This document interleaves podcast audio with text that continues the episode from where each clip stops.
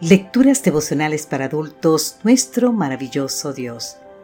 Cortesía del Departamento de Comunicaciones de la Iglesia Dentista del Séptimo Día Gascue en Santo Domingo, capital de la República Dominicana. En la voz de Sarat Arias. Hoy, primero de septiembre, pero Dios, tres puntos suspensivos. Romanos capítulo 5 versículos 7 y 8 nos dicen, es difícil que alguien muera por un justo, aunque tal vez haya quien se atreva a morir por una persona buena.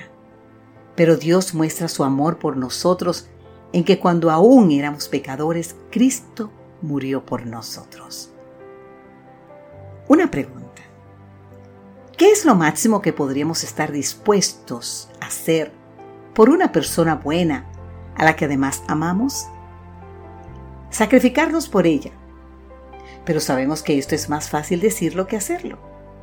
Como lo muestra el siguiente relato que cuenta Tony Campolo en el escrito You Can Make a Difference en la página 58 y 59.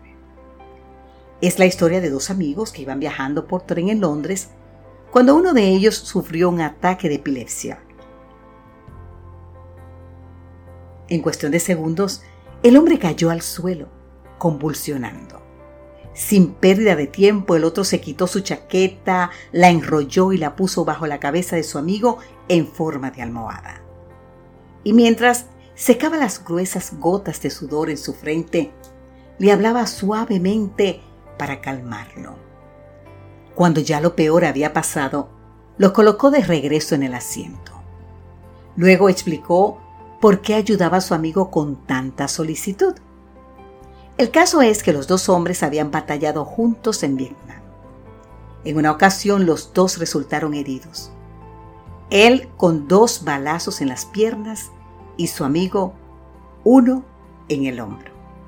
Pero el helicóptero que debía rescatarlos nunca llegó. Entonces él le dijo a su amigo que lo dejara y que él huyera para salvarse. Pero no quiso dejarlo. Durante tres días y medio cargó con él, a pesar de estar muy herido en su hombro. ¿Qué estaba haciendo él ahora por quien le salvó la vida? El hombre explicó que cuatro años atrás supo de la enfermedad de su amigo. Vendió su departamento en Nueva York y con ese dinero viajó a Londres para cuidar de él. Después de lo que mi amigo hizo por mí, dijo, no hay nada que yo no estaría dispuesto a hacer por él. Querido amigo, querida amiga, vaya ejemplo de lo que hace el amor por un amigo. Pero, ¿haríamos lo mismo por un enemigo? Es aquí donde entra en juego nuestro texto para hoy.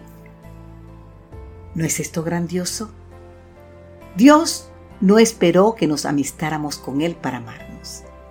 Tampoco esperó a que nos arrepintiéramos para enviar a su Hijo a este mundo de tinieblas.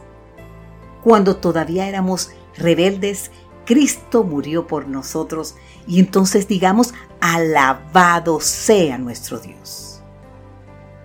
Gracias Padre Celestial, porque aún estando muertos en pecados, nos diste vida en Cristo, como nos dice en Efesios capítulo 2 versículo 5. Ayúdanos a vivir hoy como hijos tuyos, que han sido perdonados por la preciosa sangre del Cordero en la cruz del Calvario. Amén, Señor.